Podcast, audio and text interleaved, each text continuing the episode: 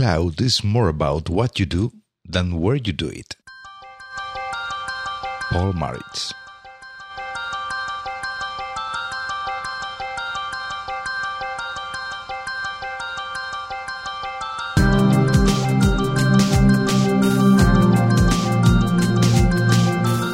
Estás escuchando We Developers, el programa hecho por desarrolladores para desarrolladores donde hablaremos de lenguajes, frameworks, herramientas, tecnología y todas las demás cosas que hacen tan apasionante el mundo del desarrollo de software. Mi nombre es José Antonio Blanco y hoy me acompaña Santiago Valderrama. Hola Santiago, ¿qué tal? Muy buenas José, ¿cómo andas? Pues por aquí estamos, aquí dispuestos a aprender un poquito más eh, durante la tarde-noche de hoy Ok, y por aquí estamos en los primeros días de, inviernos en la Florida, cosa que es bastante importante para nosotros lo que vivimos aquí en este lado del mundo porque nunca hace frío. no, nosotros aquí, por lo menos en, Asturias, donde voy yo, hasta ahora hemos tenido un poquito de suerte con el tiempo. Hasta la semana pasada estábamos casi en mangas de camisa, como si estuviéramos en verano, pero ahora ya se nos acabó, se acabó el chollo. bueno, pues ahí vamos entonces.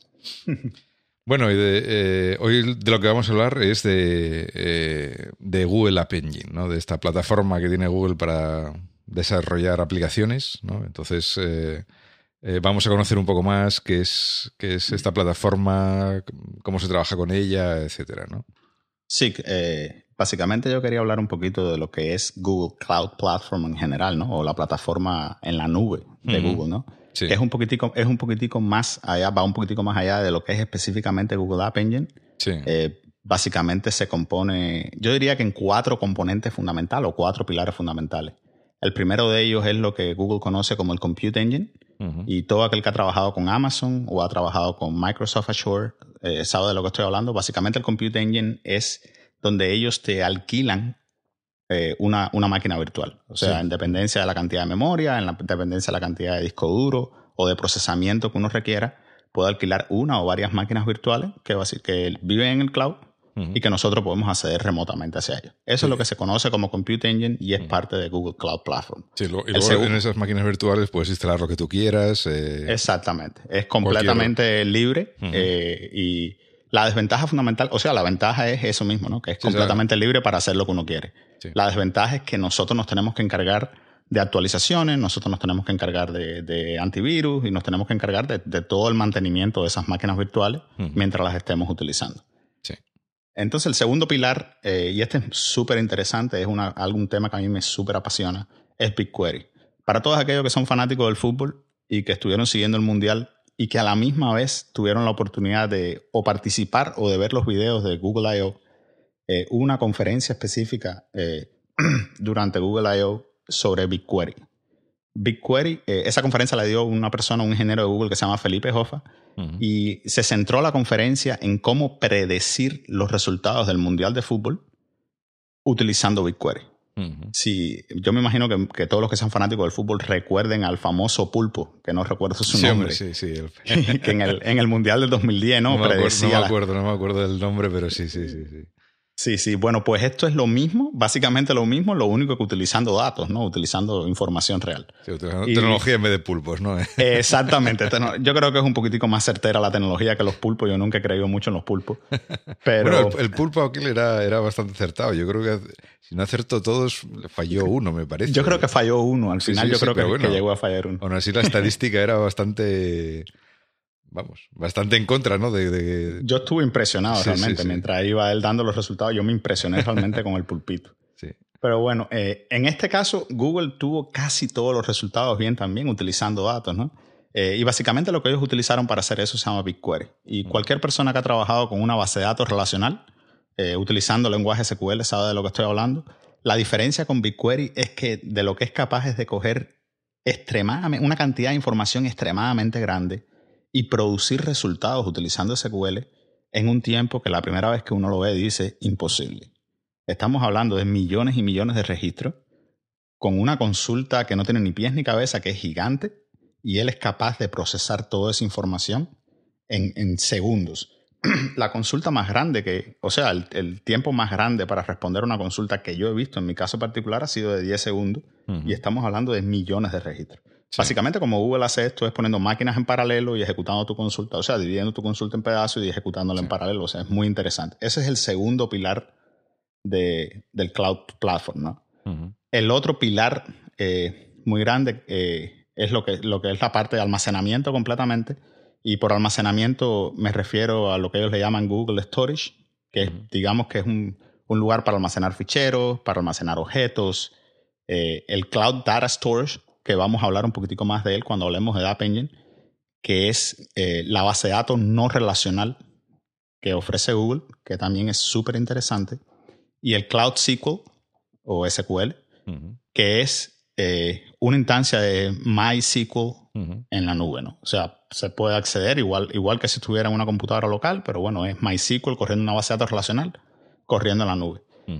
El último de los componentes, yo creo que había dicho que eran cuatro, pero son cinco. Eh, o sea, el último antes de caer en App Engine, que es el último que quiero hablar, es lo que le llaman el Cloud Endpoints. Y para todos aquellos que han utilizado o que utilizan Android, que utilizan iOS, que implementan aplicaciones para estos dos sistemas, o incluso aplicaciones web utilizando JavaScript, el Cloud Endpoints es fantástico porque permite crear un API en el cloud eh, con muy poquito código. O sea, permite todo lo que es la parte de autenticación, de comunicación con el servidor, de una forma muy elegante, de una forma muy factible, para que todo el tiempo que empleamos en una aplicación vaya dirigido específicamente a lo que es la interfaz de la aplicación, a innovar en esa aplicación y no hacer todo este tipo de actividades repetitivas de cómo salvar la información, cómo, cómo recuperar la información de una base de datos del servidor, etcétera, etcétera. Sí. Y bueno, el último de los pilares, que, era, es el, precisamente el que vamos a hablar hoy, es lo que es App Engine, Google App Engine, que que no es más que lo que se conoce como un PaaS o un PaaS o Platform as a Service, o sea, un servicio, una plataforma como un servicio. Ahora, ¿qué, ¿qué, quiere decir esto? O sea, ¿qué quiere decir que sea un Platform as a Service? App Engine no es una máquina virtual, o sea, no tenemos la libertad de una máquina virtual, sino que digamos que es sencillamente un espacio que vamos a tener en el cloud donde vamos a subir código fuente y, es, y el cloud va a hacer que ese código fuente se ejecute sin tenernos que dar a nosotros ningún tipo de acceso a todo lo que logra que ese código fuente se ejecute. Y parece un trabalengua, pero cuando, cuando uno se detiene a pensarlo es muy simple, ¿no? Imagínese un application server, un servidor de aplicaciones que esté en un lugar que a nosotros realmente no nos interesa y nosotros tener la posibilidad de subir el código fuente y de que se ejecute en ese servidor de aplicaciones. Ahora, ¿cuántas computadoras hay ejecutando esa, nuestra aplicación? Nosotros no tenemos, no tenemos conocimiento de eso y no nos interesa. Mm. La ventaja que tiene este Platform as a Service, sobre todo, es la escalabilidad que logra.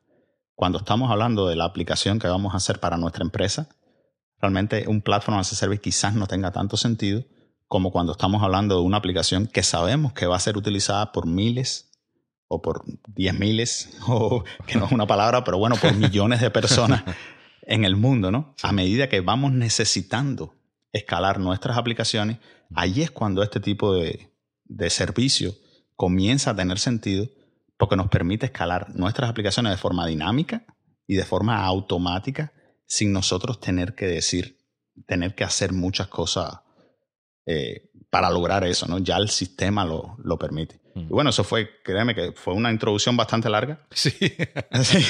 fue para caer donde queríamos caer. pero bueno, yo creo que sí es muy apasionante, es un tema muy apasionante y un tema muy interesante.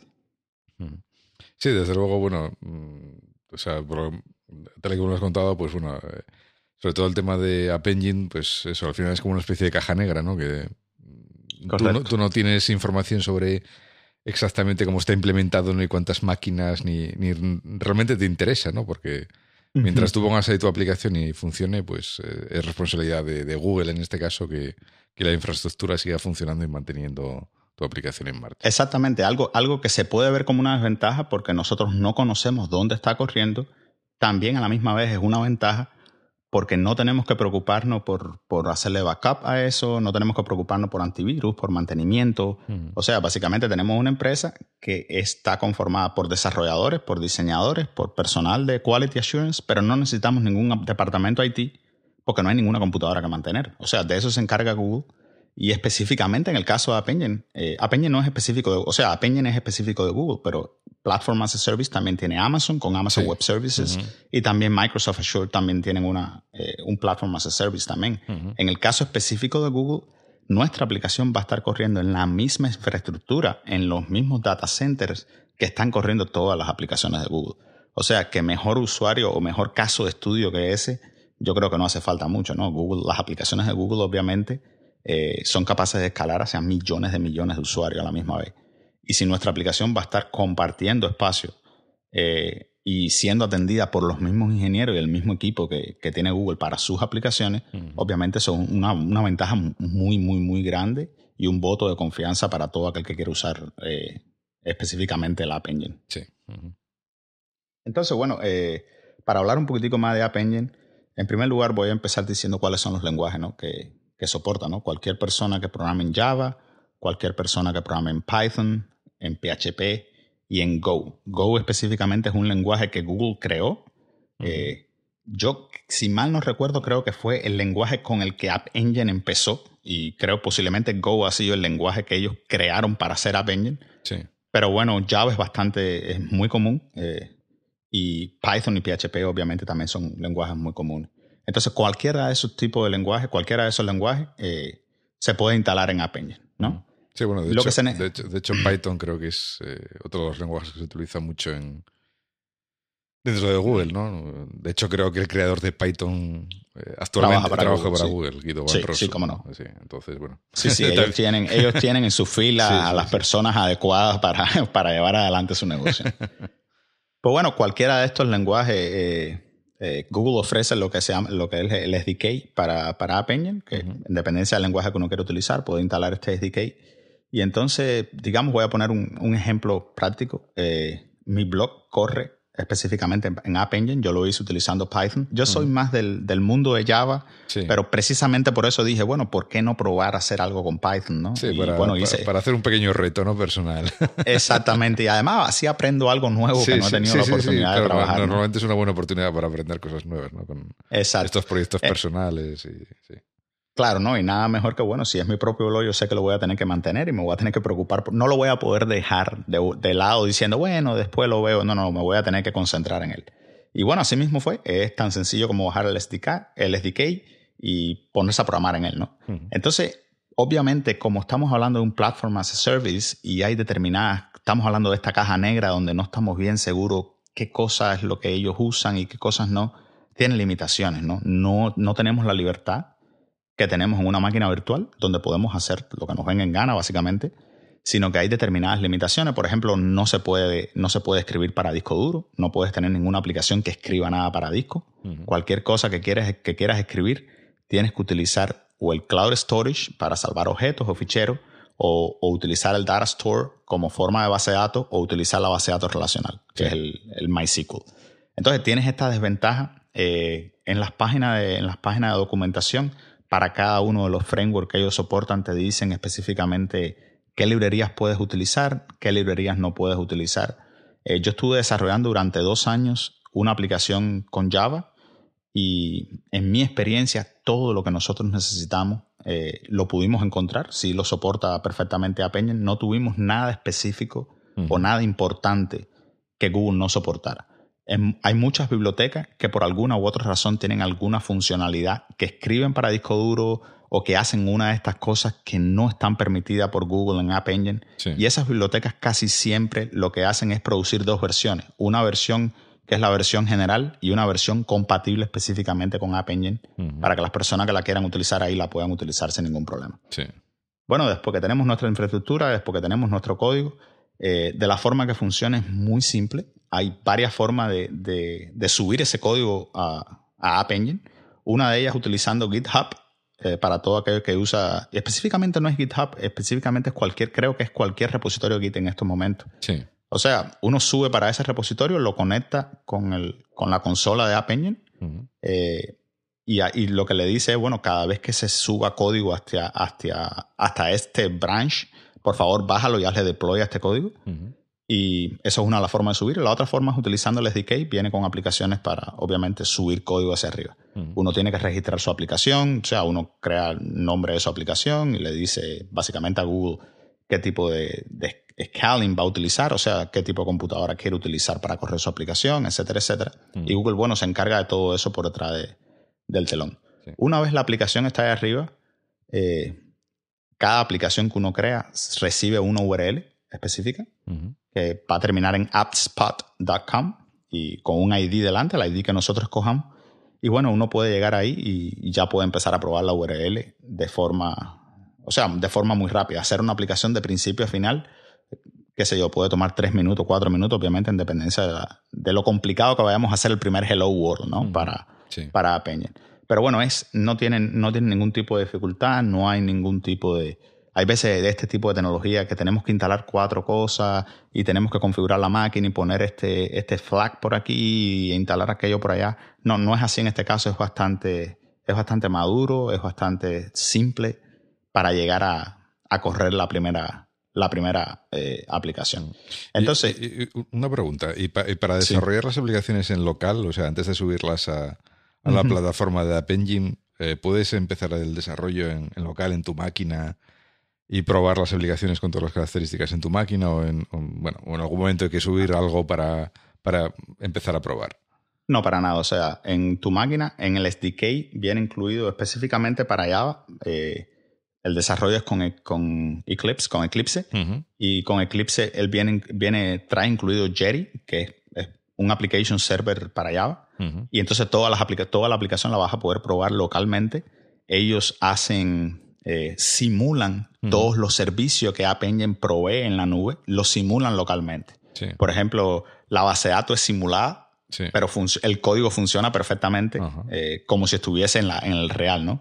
Para mandar correos electrónicos, todo eso es simulado, pero todo funciona localmente para que uno pueda probar toda su aplicación localmente antes de subir nada. O sea, básicamente puedes ir desde el principio hasta el final de tu aplicación sin nunca llegarla a subir. Yo no lo recomiendo, pero bueno, es una. Bueno, sí, pero bueno, me refiero que para empezar a hacer pruebas en local y tal, pues eh, si te simula todos los servicios que luego vas a poder tener en en la plataforma real, pues es siempre interesante desde, ese punto de vista, ¿no? Que puedes hacer pruebas en local, eh, depurar en local, etcétera, y luego cuando ya está todo listo, pues lo subes y haces una prueba de, integración, ¿no? Por, decirlo de alguna forma. Correcto, correcto, correcto. Sí, sí, esa es la forma. ¿eh? O sea, es como si estuviésemos desarrollando una aplicación para cualquier otro otro tipo de un servidor normal de los que estamos acostumbrados, que uno normalmente prueba, prueba en su máquina local o programa en su máquina local y cuando estamos listos, pues sencillamente le hacemos deploy al servidor y entonces probamos en el servidor. Es de la misma forma, o sea, ese flujo de trabajo no, no varía para nada y, la ventaja es que para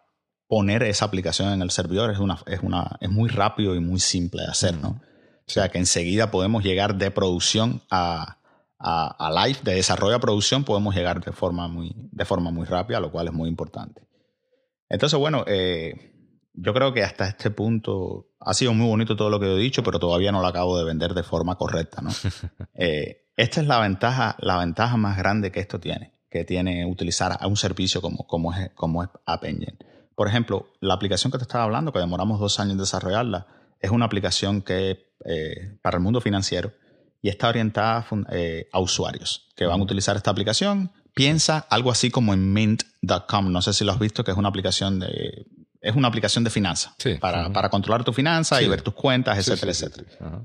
Entonces es una aplicación que maneja mucha información, pero que potencialmente tiene una comunidad de usuarios que la van a utilizar que es muy grande. Entonces el, el primer día que nosotros nos, nos sentamos a pensar en esto, App Engine surgió como una posibilidad precisamente por la posibilidad que tiene de escalar indefinidamente o infinitamente a medida que haya más demanda. Entonces, eh, en un escenario real, pensando en un escenario real, ¿qué es lo que pasa hoy en día con todas las personas que no utilizan este tipo de infraestructura? Bueno, pues hacen su aplicación, la montan en un servidor, es un servidor bueno, digamos que tiene 8 GB de RAM, eh, un buen disco duro, tiene un buen procesador y la ponen para que todas las personas la empiecen a utilizar. Resulta ser que TechCrunch coge la aplicación y dice qué aplicación más buena, hace un artículo y manda un tráfico de 4.000 usuarios en 20 minutos a la aplicación. Obviamente, el pobre servidor de 8 GB ya no es un servidor tan bueno cuando estamos hablando de 4.000 usuarios en 30 minutos. Ya el servidor de base de datos se traba, el servidor de aplicación no puede atender tantas solicitudes y lo que sucede es que la aplicación se cae, no solo para los usuarios extras, sino para todo el mundo a la misma vez. Pues ahí vienen los ingenieros, tienen que, estaban durmiendo, estaban viendo el fútbol, ya no pueden seguir, tienen que venir. Y la solución, la solución para resolver el problema es escalar verticalmente, que es como se llama ese tipo de, de scaling. Verticalmente significa, bueno, vamos a ponerle más memoria, vamos a poner un, un mejor CPU, vamos a poner más espacio en disco duro. Básicamente vamos a construir una mejor máquina para que pueda soportar una mayor capacidad de, solicitudes, ¿no? Pero ahí también hay un límite. O sea, no importa cuánta memoria le pongamos, no importa cuántos discos duros le pongamos o cuántos CPU le pongamos, siempre va a haber un límite que no es un límite infinito, es un límite muy cercano. Estamos hablando de cientos de miles de usuarios. Son capaces de tumbar un servidor tan bueno como nos imaginemos en estos momentos que podamos comprar. El otro problema que hay que escalar verticalmente un servidor es extremadamente caro. Porque si 8 GB de RAM cuestan, digamos, 100 dólares, un ejemplo, eh, eh, el doble de eso, 16 GB de RAM, no es multiplicado por 2, es multiplicado por 4. Y 32 no es multiplicado por 2, es multiplicado por 8. O sea, va subiendo, aumentando el precio exponencialmente Y, hay un, y hay un límite donde no se puede seguir escalando verticalmente. Entonces, la solución de Google, obviamente, es escalar horizontalmente. Y por horizontalmente lo que significa es, bueno, realmente nosotros no necesitamos agregar más memoria. Lo que necesitamos es agregar otra computadora que nos ayude. Pero cualquier persona que ha desarrollado aplicaciones sabe que lograr escalar horizontalmente es un reto en Computer Science, es uno de los retos más grandes que hay, porque desde el punto de vista que tenemos un servidor sirviendo nuestra aplicación, cuando agregamos el segundo servidor para servir nuestra aplicación, bueno, pues ya necesitamos de alguna forma balancear la carga y decidir cuál de los dos servidores va a responder una solicitud en un momento determinado. Y cuando tenemos un tercer servidor, pues ya tenemos tres variables en nuestro sistema y tenemos que decidir cuál de los tres servidores responde a esta solicitud. Bueno, App Engine resuelve este problema y hace toda esa parte del load balancing y de decidir qué servidor es y en qué momento eh, subir un servidor, en qué momento tumbar un servidor transparentemente para nosotros sin que nos tengamos, sin que los ingenieros dejen de ver el juego de fútbol mientras están recibiendo las 4.000 visitas en 30 minutos. todo eso va a suceder en demanda. O sea, mientras no tengamos usuarios que nos están pidiendo, puede que tengamos un solo servidor sirviendo nuestra aplicación. Mm. Cuando los usuarios empiezan a aumentar, a medida que ese servidor se empieza a cargar de solicitudes, pues automáticamente App Engine va a levantar un servidor para nosotros y va a empezar a llevar un poco de ese tráfico hacia el segundo servidor para balancear la carga de los dos servidores. Siguen aumentando las solicitudes, siguen aumentando el número de servidores. Ahora, digamos que las solicitudes bajan porque a la gente realmente vio la aplicación y no les gustó. Y empiezan a bajar las solicitudes, pues automáticamente el número de servidores que se levantaron para atender todas esas solicitudes va a empezar a disminuir paulatinamente hasta que llegue a un solo servidor o a ninguno en de cómo nosotros lo tengamos configurado en ese momento. Esto lo que hace es mantener los costos muy, o sea, los costos muy bajos para nosotros porque solamente vamos a pagar por la cantidad de procesamiento que necesite nuestra aplicación. Yo he visto empresas donde la solución para hacer estas cosas es, bueno, no hay problema, vamos a comprar cinco servidores y vamos a tener toda esta implementación de load balancing nosotros y vamos siempre a responder con cinco servidores. Eso está muy bien, el único detalle es que en en cualquier momento donde esos cinco servidores no se necesiten, nosotros vamos a estar pagando el costo de esos cinco servidores todo el tiempo. En el caso de una plataforma que dinámicamente escala hacia arriba o hacia abajo, la ventaja es esa, que solamente vamos a pagar por, por lo que estemos utilizando en un momento determinado. Luego, evidentemente, toda esta flexibilidad de, de capacidad de procesamiento y de mm, eh, elasticidad eh, en el sentido de, añadir instancias y más instancias cuando la carga sube, pues evidentemente se verá reflejado en el coste ¿no? del servicio. Eh, por supuesto. Y sobre todo se ve reflejado en qué tenemos que hacer nosotros para lograr que realmente nuestro código y sobre todo nuestros datos estén preparados para escalar de esta manera. O sea, el coste no es tan grande. O sea, eh, para, para tratar de responder tu pregunta completa, el coste no es tan grande monetariamente, a no ser de que, o sea, por ejemplo, en mi blog yo lo corro ahí, yo tengo un número de visitas decente eh, diaria y todavía no he pagado, no he pagado el primer centavo. O sea, eso es un blog, obviamente, no se puede comparar con una aplicación que está haciendo procesamiento fuerte, pero yo todavía no he pagado un centavo a pesar que tengo unas cuantas visitas.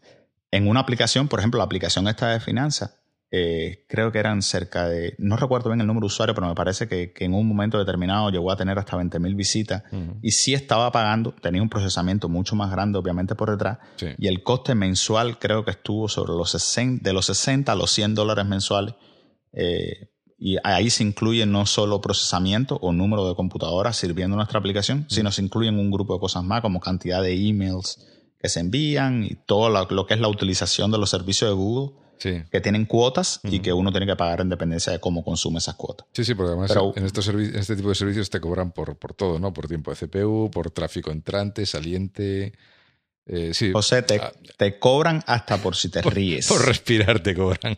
Por respirar te cobran así mismo. Son muy poquito, son... muy poquito, pues unos, unos, céntimos, unos centavos y tal, pero, pero está ahí, ¿no? Que va acumulando y. Claro, claro, claro, claro. Por supuesto que sí. O sea, y, y eso es una de las cosas. O sea, esto, esto es una cosa interesante y yo, yo escribí en mi, en mi blog, escribí sobre esto.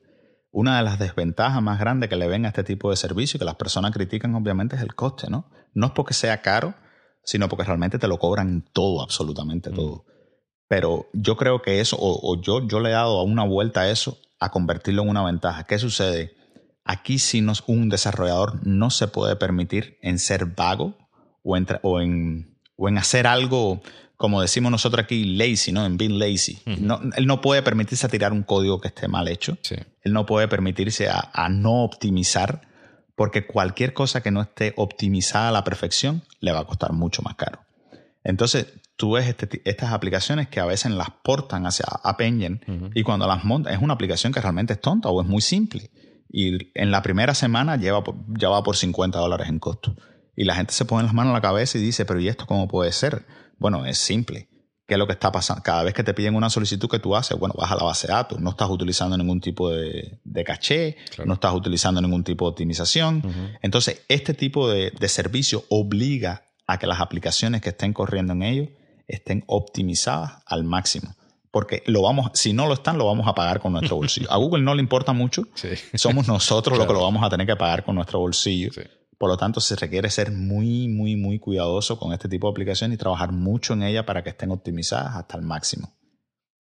Y entonces, bueno, eso era, eso era precisamente eso lo que te, de lo que te iba a hablar, ¿no? Al principio. Eso es uno de los costos que tiene la aplicación, que eh, requiere un tiempo grande para que los desarrolladores puedan producir el mejor código que ellos son capaces de producir. Aquí no hay, no tenemos la flexibilidad de ser, de, tirar cualquier cosa, de cualquier código, así mismo, así mismo que funciona, porque puede que funcione, pero el costo no va a justificar el tiempo que nos vamos a ahorrar. Entonces, eso es otro de los costos que tiene la, que tiene este tipo de servicio. Es, un enfoque interesante ese, sí. Sí, sí, sí, cómo no. Entonces, bueno, eh, de lo otro que estábamos hablando y que también es una parte del costo, eh, a pesar de que lo que es el desarrollo de la aplicación como tal es el mismo Java que cualquier persona ha hecho para otro tipo de plataformas, es el mismo Python, el mismo PHP, sí en la parte, cuando entramos a la parte de base de datos, sí las cosas comienzan a cambiar un poquito. Eh, yo había mencionado que están el MySQL y cualquier persona que, quiera utilizar una instancia de MySQL, bueno, es la misma instancia relacional de MySQL que existe, ahí no hay ningún tipo de problema. El problema viene cuando se quiere utilizar lo que Google llama el Cloud Data Store. El Data Store es una base de datos no relacional, o lo que se conoce como NoSQL, que es mejor no pensar en ella como una base de datos, porque cualquier persona que venga del mundo relacional le, toma bastante tiempo pensar y, darse cuenta cómo funcionan este tipo de base de datos NoSQL, porque son bastante complicadas, pero después que uno le coge, como decimos los cubanos, que uno le coge la vuelta, pues no solo todo comienza a tener sentido, sino que la ventaja que tiene este tipo de datos es el mismo que estábamos hablando de escalabilidad. Cuando estamos pensando en una, en una aplicación empresarial, tenemos lo que es el, servidor de aplicaciones, pero también tenemos la base de datos. No hacemos nada con escalar indefinidamente el servidor de aplicaciones si también no escalamos la base de datos. Hmm. Puede ser que el cuello de botella en la cantidad de solicitudes que estamos eh, resolviendo pase del servidor de aplicaciones a nuestra base de datos que nos puede servir consulta suficientemente rápido para pasar a todo eso, para, no sé, para hacer correr la aplicación. Entonces aquí es donde entra eh, Cloud Data Store. Es una base de datos que es capaz de escalar indefinidamente y vamos a pensar en eso, vamos, digamos que tenemos una tabla de usuario, ¿no? Este es el ejemplo más, simple. Tenemos una tabla de usuario donde tenemos, digamos, 10.000 usuarios. Y en un momento determinado, a medida que va creciendo la cantidad de información que hay en esa tabla de usuarios, Google puede decidir coger y de los 10.000 usuarios decir, bueno, déjame coger 5.000 y ponerlos en el servidor 1 y 5.000 usuarios en el servidor 2. Y en dependencia de, de cuando venga la consulta o venga la solicitud del usuario, yo voy a decir a qué servidor, en qué servidor hacer esta consulta. ¿Ya? Imagínense, por ejemplo, Amazon, con varios servidores distribuidos para vender todos los productos. Obviamente nadie puede pensar que Amazon utiliza una base de datos única para vender todos sus productos porque realmente no es así. Entonces las ventajas que tiene el Data Store es, esto precisamente, la escalabilidad tan grande que tiene, ¿ya? Y las, lo segundo es la velocidad que tiene para devolver información. Todas las búsquedas que se hacen en el Cloud Data Store se hacen sobre una tabla de índice, lo cual es bueno porque es extremadamente rápido, lo cual es malo porque hay muchas limitaciones. O sea, el que ve específicamente el Cloud Data Store y ve el lenguaje de consulta, que no se llama SQL, se llama GQL o GQL, es como, como le llaman ellos. Cuando uno ve ese lenguaje de consulta y viene del mundo relacional, uno dice, no, solamente eso. con esto no, cómo yo con, esto no hago ¿cómo nada, yo con eso? Sí, ¿cómo yo con eso? ¿Cómo yo con eso hago todo lo que necesito? Uno viene acostumbrado a las relaciones entre tablas y a utilizar joins, eh, inner joins, left joins eh, y todo esto, todo, toda esta cosa del mundo relacional que es genial para el mundo relacional, pero que para el mundo no SQL no se puede utilizar. ¿Qué sucede? Cuando tenemos dos tablas y tenemos una relación entre las dos tablas, para hacer una consulta en la primera tabla y devolver información de la segunda, bueno, sencillamente unimos las dos tablas o hacemos un join entre las dos tablas y bueno, hacemos esta consulta aquí y únela con la segunda y dame los datos de la segunda. Lo que sucede es que en un modelo de esto que queremos escalar, pues lo que va a pasar es que Google posiblemente decida poner una tabla en un servidor y una tabla en otro servidor y cuando eso sucede, ¿de qué forma hacemos el join? ¿A quién le pedimos los datos de la primera tabla y a quién le pedimos los datos de la segunda tabla? ¿Y dónde juntamos esta información? Entonces, para evitar ese problema, dijeron, bueno, no, vamos, a hacerlo más simple, no hay joins, no hay base de datos relacional. Y esto no solo pasa con la base de datos de Google eh, por cierto, no solo con la base de datos con el Data Store, sino que pasa con cualquier base de datos no SQL y hay cientos y cientos de, variantes de no SQL donde las relaciones no existen, donde son datos muy planos. Por ejemplo, la variante SimpleDB se llama la variante de Amazon y es literalmente un fichero de texto. Eh, creo que es SimpleDB el que es un fichero de texto, como si fuera un fichero de texto donde es ya de valor, ya de valor, ya de valor, y esa es toda la base de datos. O sea, olvídense de tabla, olvídense de, integridad referencial, olvídense de todos estos conceptos muy lindos, eh, pero muy poco escalables en este mundo de, de Data Store. Entonces, eso es lo que es el Data Store. La buena noticia es que si no, es como aprender un nuevo idioma. Si ya sabías uno antes, te va a costar mucho trabajo el segundo. si ya sabías base de datos relacionales antes, te va a costar trabajo el Data Store. Si no sabías nada antes, es mucho más fácil de hacerlo. Pero una vez que, lo entiendes, eh, es increíble, es increíblemente poderoso. El data, específicamente el Data Store. Entonces, bueno, con esta combinación de mi aplicación en App Engine y mi base de datos en el Data Store, se pueden hacer aplicaciones que van a escalar automáticamente y dinámicamente y nos van el, la cantidad de problemas y de tiempo que salva hacer una aplicación de ese tipo es incontable en estos momentos.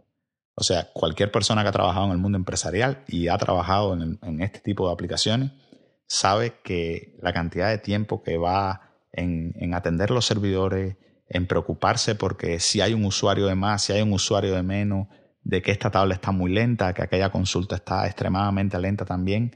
Todo esto aquí es historia pasada, eh, son nuevas reglas, no, es, no es de gratis como se obtiene esta flexibilidad.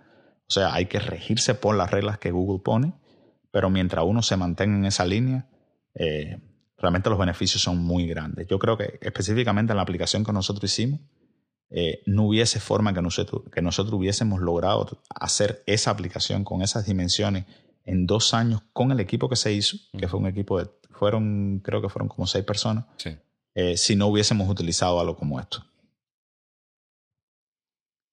Sí, además, Entonces, además un, Es interesante porque eh, yo creo que el, en el tema de base de datos, eh, la, escalabilidad de base de datos, yo creo que es uno de los problemas más complejos que, hay, eh, hay ahora mismo, porque siempre todas las soluciones pues son o reducir la complejidad de la base de datos, como, como está sucediendo aquí, imponiendo una serie de limitaciones, o si no, pues tienes que empezar ya con sistemas maestro esclavo, con replicaciones en tiempo real, consistencia eventual de las bases de datos. Bueno, ya entras en una serie de problemáticas que que a lo mejor en, el, en la parte de servidor de, quiero decir, escalar un servidor de, bueno, quizás aplicaciones no tanto, ¿no? Pero escalar un servidor web es muy sencillo, ¿no? En teoría, porque HTTP es un protocolo sin estado y puedes servirlo desde 20.000 máquinas si quieres, pero, pero claro, cuando tienes una base de datos que tiene un que, la base de datos es un estado en sí misma, ¿no? Eh, claro. No, es el clásico, el clásico problema del hotel y dos personas, una persona en Madrid y una persona en los Estados Unidos tratando de reservar el mismo hotel a la misma vez. Mm. Y es la única habitación que hay, ¿no? Sí. Y entonces, ¿cómo, ¿cómo resolvemos este problema? Los dos llegan a la misma vez y los dos le dan al botón reservar a la misma vez. Pero uno solo, hay una sola habitación, desgraciadamente, ¿no? Y entonces aquí es cuando viene que, bueno, una base de datos se demora en replicar la información hacia el otro lugar y cómo logramos. O sea, es el clásico problema que desgraciadamente no tiene una solución perfecta. Mm. Y hay un libro, hay un libro que se llama eh, si mal no recuerdo, creo que se llama NoSQL algo, lo cual no es muy útil en este momento, yo lo sé, pero vamos a tratar de ponerlo en las notas del, podcast. Creo que es NoSQL Distilled, pero bueno, tendría que revisarlo. Que es de Martin Fowler, que sí, yo me imagino que sí muchos oyentes sepan quién es, eh, o él es uno de los autores, donde él va, él específicamente se concentra en las bases de datos NoSQL, pero él hace un repaso de todos estos modelos que hay para escalar bases de datos tradicionales o bases de datos relacionales y él habla de todo esto de máster esclavo y el, de estrella, o sea, la organización en estrella y cómo se replica la información. Y habla específicamente de los problemas que tienen estos tipos de, representaciones y cómo NoSQL resuelve esta, estos tipos de, este tipo de problemas, ¿no? Cómo NoSQL es una mejor, digamos que es una variante más avanzada, no es que sea perfecta, pero es una variante más avanzada a, a los problemas esos anteriores que teníamos. Sí, lo estoy mirando y creo que ese es el libro, ¿eh? porque bueno, hay un no, no SQL Distilled que es de Martin Fowler, o sea que... Ese, ese es el señor. Sí, yo lo tengo aquí al lado mío, pero no, no lo veo desde aquí donde estoy sentado. Es que lo, le hice una rápida búsqueda en Google mientras, mientras Eso es lo que yo le llamo el poder de la Internet. Eso, eso básicamente lo que te respondió fueron una serie de servidores que están montados en una infraestructura como App Engine, que está distribuida. Eso, eso, esa es la ventaja que tiene, ¿no? Sí, sí. Eso, y un bonito algoritmo MapReduce para... sí, un algoritmo que ha tomado unos cuantos, más de 20 años en construirse. Sí, sí, sí. Eh, no, es increíble, es increíble. Y sí, este, este mundo es extremadamente apasionante. A mí, a mí me apasiona muchísimo el mundo de, aplicaciones empresariales. Y yo venía del mundo de aplicaciones empresariales antes de que estas cosas existieran, o, bueno, ya existían, pero no estaban abiertas al público. Y yo venía de lidiar con todo este tipo de servicios que eran un dolor de cabeza eh, configurarlos y un dolor de cabeza echarlos a correr, y que Google La Peña los ha resuelto todo. Por ejemplo, eh, servicio para mandar correo y teníamos que instalar este API y teníamos que buscar este servidor SMTP para mandar los correos a través de él.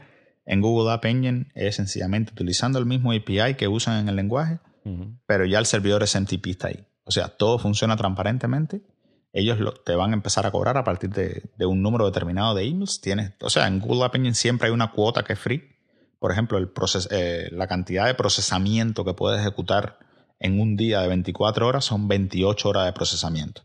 Antes que alguien piense que me, que me confundí con los números, recuerden que puede haber más de un procesador a la misma vez corriendo. Por eso es que son 28 horas, que son más de 24. Si hay un solo procesador corriendo, que es por ejemplo lo que yo tengo siempre en mi blog corriendo, un procesador es suficiente, eh, pues nunca, nunca, llego a pagar, nunca me llego a pasar de la cuota, no tengo que pagar nada. En emails igual hay una cuota que es gratis, no recuerdo, creo que son 10.000 emails, algo así, no recuerdo realmente cuántos son, que ese es el máximo que puedes enviar de gratis cada 24 horas. Y a partir de ahí si tienes que pagar una determinada cantidad de céntimos por, por email que, que manda. Hay otro servicio, este servicio es, un servicio que es genial. Eh, no es un servicio específicamente, pero es una, una de las características que tiene. Se llaman versiones. O sea, yo puedo tener varias versiones a la misma vez de mi aplicación corriendo en App Engine. O sea, digamos que yo tengo este sitio web que es maravilloso para vender bicicleta y yo voy a hacer una segunda versión porque voy a hacer unas modificaciones a la página principal de mi sitio web para tratar de buscar a ver cuál de los dos sitios web vende más, si la versión A o la versión B, o es lo que llamamos A-B testing. Sí, sí. Bueno, pues básicamente uno tiene la posibilidad de decir, bueno, ya tengo la versión 1 en App Engine, ahora yo quiero subir mi código como la versión 2. Mantener las dos versiones a la misma vez y hacer lo que ellos le llaman traffic splitting, o que es básicamente compartimiento de tráfico y decir, mira, envíame el 75% de mis usuarios, envíamelos hacia la versión A. Pero el 25% restante, envíamelos hacia la nueva versión para en caso que haya un error, en caso que haya algún problema, yo poderlo detectar y que no todo el mundo se afecte. Y a partir de ahí, a medida que la versión 2 vaya funcionando perfectamente bien, que no hay errores, etcétera, yo puedo empezar a mandar poco a poco más y más tráfico hasta que puedo mudar completamente a todo el mundo hacia la versión 2. Esto es algo que, es de gratis, o sea, por utilizar la plataforma está, existe, y es algo que es extremadamente complicado de configurar en un entorno que no sea como este. Y, es, da muchísimas ventajas. Eh, otra de las posibilidades que hay es que tenemos el poder completo de las búsquedas en Google al servicio de nuestra aplicación. Cualquier, por ejemplo, en esta misma aplicación de bicicleta, que tenemos, por cada bicicleta tenemos el nombre o la marca o quién la creó y una descripción, etcétera, etcétera. Podemos poner una funcionalidad de búsqueda y podemos utilizar el API de búsqueda que viene incluido con App Engine para hacer búsquedas sobre toda la, la base de datos eh, de nuestra aplicación. Las búsquedas ya se las puede imaginar. Imagínense Google, cómo se busca en Google ese mismo poder está aquí para nuestra base de datos. O sea, se crea un índice y va a ir, se puede buscar por palabras que se parezcan, que a lo mejor yo dije gato, pero dije gata y gato y gata, bueno, pues es lo mismo. O sea, todas estas cosas que son muy difíciles de implementar o, de que o tenemos que utilizar bibliotecas de tercero para hacerlas, pues bueno, ya Google la provee ya como uno de sus servicios. Eh, hay otros servicios también como son Memcache y los que, los que vienen del mundo de Java a lo mejor han oído hablar de Memcache Básicamente es eh, memoria mucho más rápida que una, base, que, una base de datos. Y digamos que es esta capa intermedia que permite en, en aplicaciones en App Engine ser muchísimo más eficiente y pasar mucho más tiempo funcionando de gratis. El acceso a la base de datos obviamente se cobra, pero el acceso a Memcache es gratis. Por lo tanto, el, el, modelo ¿no? normal que la gente utiliza es, bueno, me hacen una solicitud, voy a la base de datos, la pido, la guardo en Memcache, se la devuelvo al usuario. La próxima solicitud, primero voy a Memcache a ver si ya está ahí para no tener que viajar a la base de datos y lograr que la respuesta sea eh, mucho más rápida que si tuviese que acceder a la base de datos. Eso es lo que es el servicio de Memcache. Hay otros servicios como por ejemplo el de la, son tareas programadas. O hay una cosa en App Engine que es interesante y es que como todo el hay tantas personas compartiendo la misma plataforma, incluyendo a Google, todo el mundo tiene que eh, digamos que jugar por las reglas de Google o ellos o, no puedes participar ahí, ¿no? hay que ser un buen ciudadano, ¿no? Entonces una de las cosas de ser un buen ciudadano es que ellos no te van a permitir que tus solicitudes, cuando hay una solicitud de un cliente, que esa solicitud se demore mucho más de un minuto o más de un minuto. Tus solicitudes tienen que retornar en 60 segundos. ¿ya? Y para hacer, cuando hay, eh, digamos que ocasiones legítimas donde nosotros necesitamos hacer procesamiento que va a demorar más de un segundo. Para eso existe un servicio que es lo que ellos le llaman el task queue o, la cola de tarea, donde lo que se hace es la solicitud llega y en vez de yo realizar esa solicitud que se va a demorar, digamos, cinco minutos en procesar, yo lo que hago es poner una tarea que se va a ejecutar en algo que ellos le llaman backends o en otro tipo de servidores y esa tarea se va a ejecutar en el backend, pero yo voy a retornar la solicitud al usuario, o sea, yo voy a retornar una respuesta al usuario en menos de 60 segundos. Eso es otro servicio. Otros servicios son las tareas programadas o los cron jobs. Y esto, eh, cron job, el que conoce Linux sabe lo que es. Básicamente es algo que se va a repetir cada, o sea, cada, un periodo eh, particular. O sea, yo quiero repetir esta tarea todos los días. Yo quiero repetir esta tarea cada 10 minutos, etcétera, etcétera. Esos otros servicios. O sea, es un grupo grande de servicios que ofrece App Engine que hay de todo, ¿no? Hay, hay de todo para desarrollar una aplicación con todas las de la ley. Sí, digamos que son eh, eh, esa flexibilidad que te da poder tener servicios eh, o el servicio online, ¿no? Por ejemplo, que sería, sería el que está viendo el usuario cuando accede a la página y tal. pero también, también lo que se llamaría batch, ¿no? Pues eh, procesamiento que haces por detrás o, como dices, eh, tareas repetitivas que tienes que hacer eh, sin que ningún usuario entre, ¿no? Que sería el equivalente al cron job, ¿no? De que todos los días a cierta hora quieres poner la base de datos en un estado, inicializar una tabla o lo que sea, pues... pues lo hace con un cron job, sí. Entonces, para, para, cualquier persona que quiera empezar y que quiera empezar a, a, ver con qué va, ¿no? Y cómo va App Engine. En, número uno, lo que yo les recomiendo es que vaya al sitio, que use Google y busque Google Cloud uh, Platform. nosotros vamos a poner de todas maneras el sitio en las notas. Entre ahí y vaya específicamente a App Engine. Eh, la documentación ha mejorado muchísimo, es una documentación muy buena y ellos tienen ahí ejemplos para empezar en cada uno de, de, los lenguajes. O sea, uno tiene que escoger el lenguaje, pero bueno, yo lo voy a hacer en Python. Pues ellos tienen un tutorial que va desde cero hasta lograr una aplicación con todo lo que lleva, con acceso a base de datos, utilizando eh, un grupo de tareas, utilizando autenticación automática. Eh, ellos te llevan paso a paso desde cómo instalar las herramientas hasta tener esa aplicación montada y sirviendo. Eso es, un, eso es una de las cosas que se puede hacer. Eh, en segundo lugar, hay un sitio web que se llama Udacity que ofrece cursos online. Eh, y Udacity, Udacity tiene un curso específico creado por Google que es para App Engine, específicamente para Cloud Endpoints. Y Cloud Endpoints, lo, lo tocamos al principio, es para todos aquellos que hacen aplicaciones en Android, que hacen aplicaciones en iOS, que hacen aplicaciones web, que necesitan conectarse a un, a un API en el cloud. Ese API va a estar desarrollado con App Engine y, es muy, muy, muy simple empezar y el curso está fantástico. Yo pasé el curso después de dos años eh, trabajando en App y honestamente te digo que cuando empecé el curso dije, bueno, yo lo que quiero es el certificado, porque Udacity te da certificado.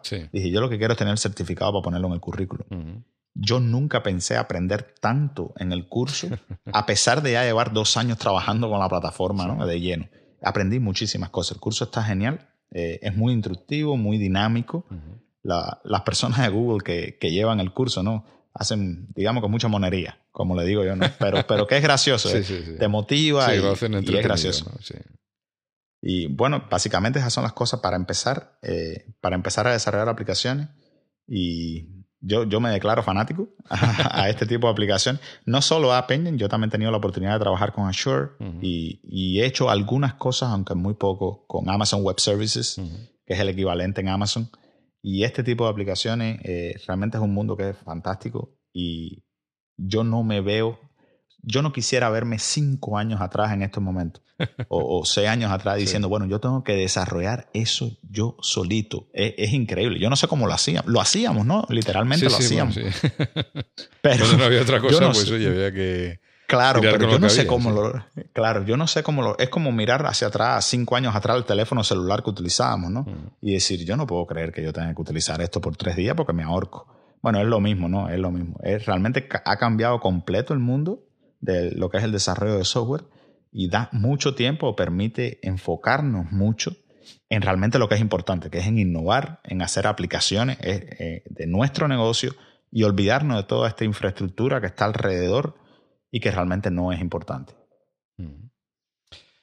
Eh, ¿tú, crees, una reflexión, ¿tú crees que las empresas están dispuestas, o las grandes corporaciones, sobre todo hablando de grandes empresas, están dispuestas a moverse a un, un modelo eh, como el que propone mm, este tipo de servicios de plataformas de service, en el sentido de que yo a muchas de las grandes empresas, pues vamos a poner, eh, mm, no sé, empresas de seguros o, banca o este tipo de cosas que son muy, eh, muy celosas de sus datos y de la privacidad de sus datos, etcétera, si estarían dispuestas a moverse a un modelo donde tienes que confiar completamente en el proveedor, en este caso Google, porque va a tener ahí la aplicación, los datos, etcétera, todo en su nube y no en su centro de datos, ¿no? En el centro de datos de, la, empresa, quiero decir, ¿no? José, yo creo que la pregunta no es si ellos estarán dispuestos o no. Yo creo que la pregunta es si ellos le va a quedar algún remedio o no de hacerlo. Por ejemplo, en esta aplicación de finanzas que yo estaba haciendo, eh, ese fue uno de los principales puntos de contención al principio del proyecto. Mm. Bueno, es que Google va a tener mi información. Eh, cuando, una de las cosas que tuvimos que hacer para, para convencer a esta empresa, que es una empresa financiera y que tiene estos mismos problemas, las empresas de seguro, pues tuvimos que investigar con calma cuáles son las políticas de seguridad que tiene Google en, el lugar para, para, este tipo de aplicaciones, cómo ellos utilizan tu información, quién tiene acceso a tu información. Eh, la buena noticia es que específicamente Google, que fue donde tuve la oportunidad de investigar, eh, ellos no solo están certificados por, cuantos, por cuánta certificación existe en el mundo de seguridad, de calidad, etcétera, etcétera, sino que ellos eh, te explican muy detallado qué tipo de acceso tienen ellos a tu información y cómo ellos utilizan tu información y dónde tu información viaja en algún momento. Eh, en, estas en estas cosas, cuando, cuando si alguien entra en estas cosas, se va a dar cuenta que una de las posibilidades es decir cómo mi, cómo mi aplicación va a escalar. Y una de las posibilidades es tener servidores en la Unión Europea, servidores en los Estados Unidos, e incluso Google permite eh, evitar que eso suceda. Yo puedo tener una aplicación que sea de seguridad nacional para los Estados Unidos y puedo evitar que mi información no importa que esté encriptada, no importa cuánta seguridad tenga, yo quiero evitar que mi información salga del territorio nacional. Yo quiero evitar que esa información salga de la Unión Europea. Entonces lo que va a suceder es que más y más desarrolladores están en este mundo, más y más eh, la información en el cloud o, el espacio en el cloud va a ser, los precios van a seguir bajando cada día. Yo que vengo siguiendo este mundo de hace ya tres o cuatro años, yo he visto de la forma tan dramática que los precios han decaído, lo cual es muy bueno. Y a las empresas de seguro en algún momento van a perder el miedo, en algún momento van a tener que empezar a mudarse, porque la diferencia de costo, no solo de costo en, el hardware, para ellos adquirir un, data center, que es lo que ellos necesitan, comparado con, llevar la información al cloud, no solo ese costo, sino el costo de la mano de obra, el costo de los desarrolladores que sean capaces de desarrollar una solución específica para ellos, va a ser, va a ser incomparable. O sea, en un momento determinado, va a ser mucho más barato encontrar personas que sean capaces de desarrollar para el cloud que personas que sean capaces de, como que él dice, ¿no? Coger un machete y empezar a cortar palmas desde el principio, empezar a hacer las cosas desde cero. Entonces yo pienso que en un momento determinado a ellos no le va a quedar más remedio. Eh, por ahora, ahora no estamos ahí. Este no es el momento de que eso suceda, pero más y más empresas sí van a tener que, van a tener que mudarse. Sí, sí, no, bueno, yo creo que es un, es un eh, movimiento inevitable, ¿no? No sé si hacia Google o hacia otros proveedores, pero que está claro que, bueno, de, hecho ya ha habido otras empresas que han conseguido, estoy pensando por ejemplo en Salesforce, ¿no? Que es uno de los típicos ejemplos de software as a service, ¿no? De, sí. En este caso pues se utiliza más bien como CRM o ese... Eh, pero que bueno, que al fin y al cabo estás almacenando la información en sus sistemas, ¿no? Y es información de tus clientes o de tus posibles clientes o de tus leads o como quieras llamarlo. Y, bueno, que es una información, digamos, a veces crítica, ¿no? Porque te interesa eh, tenerla a ti, que tu competencia no la tenga, evidentemente. Pero, pero que bueno, que, por ejemplo Salesforce ha sido una empresa que ha sabido vender ese modelo de, de, cloud o de eh, software como servicio, ¿no? Y que indudablemente, pues, eh, habrá otras, otros muchos aspectos que se irán mudando hacia ese tipo de modelos, ¿no? Porque, porque es lo más escalable al final, ¿no? Sí, ya tenemos ya varios proveedores, no solamente Google, pero está Amazon, está Microsoft, está Apple ahora está empezando a trabajar en el cloud y empezando a moverse aquí. Yo creo que hace poco adquirieron una compañía que también tiene que ver con cosas en el cloud, en, en Seattle, fue donde la adquirieron. Sí, sí, justo, sí. Entonces, está también Trackspace. O sea, hay muchas, muchas, muchas compañías que están enfocándose cada vez más en esto. Y, esa es la tendencia del mundo. O sea, indiscutiblemente, eh, a medida que todos los precios bajan en el hardware, esa va a ser la tendencia. Es mover más y más cosas hacia la nube, hacia donde nadie sabe dónde está, pero a evitar todo este tipo de procesamiento que es engorroso, que es repetitivo, cuántas aplicaciones no requieren exactamente lo mismo almacenar información, extraer información, etcétera, etcétera. Entonces todas estas empresas están encargándose de evitar todo esto y hacerle la vida más fácil a los desarrolladores. Mm. Vale. ¿Y, si te ocurre algún caso en el que no sea factible utilizar este tipo de servicios o alguna casuística específica para no utilizar algo como Google App Engine? ¿O, crees que, que siempre es posible al final? ¿no?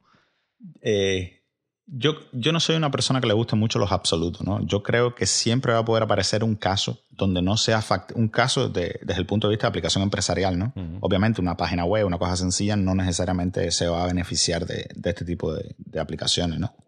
pero una aplicación eh, empresarial es posible que existan casos donde no tiene sentido, pero hasta este momento yo no he encontrado uno específico. No quiere decir que no lo haya, quiere decir que no me he topado en un caso donde yo diga, bueno, realmente no, no tiene sentido.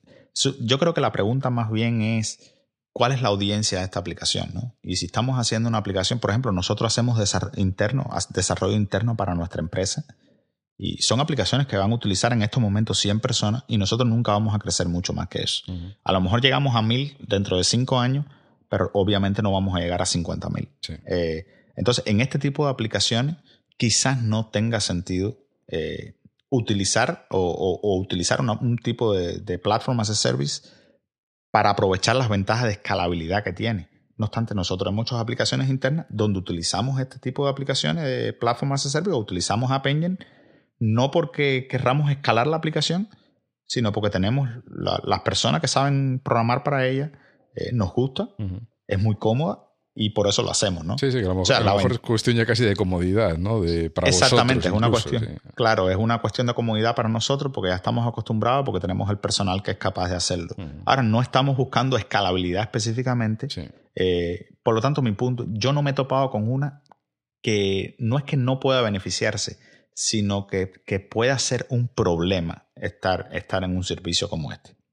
Ese caso no lo he visto. Estoy seguro que, que, sí, que si le pregunto a la suficiente cantidad de personas van a aparecer cualquier cantidad de casos, por eso que no quiero ser absoluto. Pero normalmente yo creo que cualquier aplicación puede, puede beneficiarse de este tipo de, de plataforma. Pues eh, muy bien, ha sido una ha sido una exposición muy interesante sobre, sobre, sobre Google App Engine, bueno, sobre todo, en general, sobre todo la, plataforma de Google, ¿no? Porque no solamente hemos tratado la parte de, Google App Engine, sino también, yo creo en bastante detalle también la parte de Data Store, ¿no? Que también parece bastante interesante y bastante diferente para gente que venga del mundo de, de, las bases de datos relacionales. Absolutamente.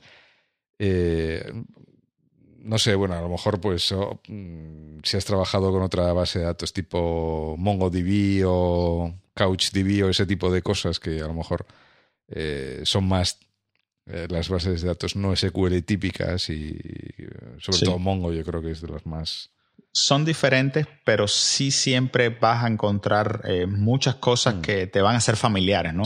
Vas a estar en el mismo barrio, no en tu casa, pero vas a estar en el mismo barrio. Sí, yo, yo creo que al final un poco la filosofía de todas viene a ser un poco lo mismo, ¿no? Luego la implementación. Exactamente, sí.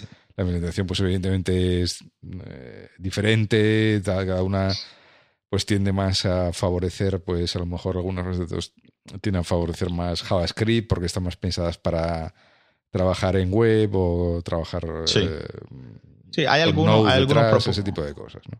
Sí, hay, hay algunos no, eh, no específicos que sí son completamente diferentes. Por ejemplo, uno, uno que está dedicado eh, específicamente a hacer grafos de información. Y grafos, piensen en Facebook, donde están todas estas relaciones entre amigos, donde a mí yo soy amigo de Juan, Juan le gusta una película, y esa película la vio María y va creando este grafo gigante de información. Hay base de datos NoSQL que están creadas específicamente para resolver ese problema. Obviamente son completamente distintas a la de Google, a MongoDB, etcétera, etcétera. Pero bueno, todas, todas comparten la misma filosofía. Sí. Y, y bueno, ya me he perdido lo que estaba disertando yo. Me he, ido por me he ido por las ramas como siempre. Eh, y bueno, eh, sí, bueno, eh, comentábamos esto de Data Store, que también era un poco, eh, un poco alienígena para, para, la gente de la base de datos relacionales, pero que bueno, que una, una, cosa que sí me ha llamado un poco la atención es que, y, creo que tú me lo has confirmado con lo que, con lo que me has contado, es que los, los límites para, para, vamos a decir, para meter el pie en el agua y probar cuán fría o caliente está el agua, los límites para hacer cosas sin tener que pagar, ¿no? De forma gratuita, parece, son suficientes. parecen bastante holgados, ¿no? Para... Sí, cómo no. Los límites son, o sea, se va a empezar a pagar en cuanto empiecen a tener usuarios. Mm. Mientras, ah, eh, obviamente siempre y cuando no se haga nada estúpido, ¿no? Pero y hay, siempre hay forma de siempre hay forma de hacer algo estúpido y, que, y, que, tengamos que pagarlo, ¿no? Eh, de hecho, para empezar, ni siquiera hace falta utilizar una tarjeta de crédito hay servicios específicos, por ejemplo el BigQuery, que sí hace falta una tarjeta de crédito, no obstante los límites son bastante holgados antes de que empiecen a cobrar, pero esos servicios sí hacen falta una tarjeta de crédito. Mm. El App Engine específicamente no hace falta una tarjeta de crédito y puedes empezar y lo que sucede es que si llegas al límite, él para el servicio, él corta el servicio y tienes que esperar a que se acaben las 24 horas para que te vuelvan a dar más cuotas. Lo cual es muy bueno porque, bueno, tú tienes la seguridad que no te van a cobrar. no te van a cobrar nada. Pero sí, son, son completamente holgados, se puede hacer de todo eh, sin ningún tipo de preocupación a que cobren un centavo. Sí, mm, otra, otra cosa que me ha sorprendido también un poco es que sigan con la. Yo no sé si es algo típico de Google tener las cosas en beta durante tanto tiempo, pero una cosa que me, ha hecho gracia es que, que el, soporte de Go, del lenguaje que ellos han desarrollado, que siga en beta, ¿no? Que dices tú, bueno. Y es, es, el beta, el beta clásico este permanente, que nunca va a salir de beta, porque eh, ya te digo, Go yo creo que fue el primer lenguaje con el que App Engine empezó. Si no es el primero, es el segundo. Lleva años en producción y es, increíble como ellos lo siguen poniendo en beta. Pero bueno, es el, clásico Gmail. ¿Cuántos años Gmail estuvo en beta? Sí, bueno. Sí, fueron como 10 años en beta. Finalmente lo sacaron de beta, pero, pero, pero sí, sí, es, simpático, ¿no? Yo creo que ya, lo, lo, hacen aposta, Ya, dejó de tener la palabra beta ya dejó de tener sentido. Está en beta, no importa, no importa. Vamos a usarlo porque no importa. Sí, sí, esto, esto es eh, eh, la versión infinita, ¿no? Como decía, no sé quién se lo yo y el otro día en un podcast. Ah, que, que, bueno, que vamos, a acabar teniendo no, no versiones, ¿no? Sino que las aplicaciones evolucionan permanentemente, ¿no? Y entonces es la versión infinita, ¿no? no... Así mismo, bueno, pues eh, nada, Santiago, muchísimas gracias por, eh, como te digo, por tu magnífica explicación, porque vamos, a me lo has dejado todo, espero que a la audiencia también, pero yo me he quedado eh, con una idea muy clara y precisa de, de lo, que puede, lo que puedes hacer y lo que no puedes hacer con Google App Engine y cómo se trabaja con ello. Y, bueno, nada, espero que a alguien de nuestra audiencia pues le pique la curiosidad y empiece, empiece a mirarlo, ¿no? Porque seguro que sí. tiene una pinta eh, bastante, bastante interesante. Eh, muchas gracias a ti, José, por, por invitarme. Eh, encantado. yo soy yo soy el primer el primero que escucha tu, tu podcast y bueno, realmente me ha encantado estar aquí, estar aquí compartir con tu audiencia un poquitico, ¿no? Sobre sí, Sí. Nada, pues muchas gracias por el piropo. Dicho sea de paso. No, fue real, fue, fue de corazón, fue de corazón. no, fue, no fue un compliment, fue de corazón. Sí, sí, además yo tengo que decir que, que Santiago, pues, eh, es uno de estos eh, valientes voluntarios que, porque prácticamente fue un día por Twitter que dijiste, ah, pues podemos hablar de Google App Engine. Y te dije, pues venga, hablamos de Google App Engine, ¿no? Entonces, yo siempre agradezco mucho pues que la gente que escuche el podcast o o que se interesa por estos temas de tecnología, pues se anime también a participar en el podcast porque indudablemente mm, cuantos más seamos y más participemos, pues eh, todos aprenderemos más cosas, ¿no? Así mismo, es, es increíble la cantidad de conocimiento que hay cuando se juntan un número adecuado de personas, ¿no? Y entre todo, entre todos podemos hacer algo muchísimo mejor. Pues eh, sí, de eso se trata, ¿no? De aprender. por, eso, Exactamente. yo siempre digo que empecé este podcast para aprender cosas nuevas. y de momento, pues lo estoy consiguiendo, ¿eh? Porque. Lo estás consiguiendo. Ah, bueno, eso. Entonces yo, yo, yo, puse mi, mi granito de arena y ya me siento satisfecho. Indudablemente, indudablemente. Sí, sí. Además, te puedes sentir satisfecho porque seguramente no solamente, o sea, me has instruido a mí, sino también al resto de gente que escuchaba el podcast y que creo que eso es lo interesante, ¿no? Que, al ah, final pues aprendemos todos un poco, cada vez que hacemos un programa, todos aprendemos un poco más, ¿no? Todos los que... Claro, claro, claro. Y bueno, después de tirarnos flores aquí eh, a la audiencia y a los participantes del podcast, pues eh, nada. Eh, nada más yo sí animo, eh, poniendo como ejemplo Santiago, ¿no? Animo a, los que estéis escuchando este programa que si tenéis alguna tecnología que os guste particularmente, que seáis expertos en ella porque lleváis tiempo trabajando y creéis que podéis contar, eh, bueno, pues añadir, aportar vuestro granito de arena ¿no? a, a, este conocimiento general de toda la audiencia que escucha el podcast, pues os animo a que os pongáis en contacto conmigo, bien por Twitter, bien por mail, mejor por Twitter, porque suele ser más interactivo y más, más rápido, conmigo, bien en mi cuenta o bien en la del podcast, ¿vale? Para, eh, y que os animéis a participar y a venir un día aquí, charlamos un rato como hemos hecho con Santiago y aprendemos todos un, un poco más. Y nada más, nos escuchamos en el siguiente episodio de We Developers. Venga, un saludo. Un saludo, un saludo a todos.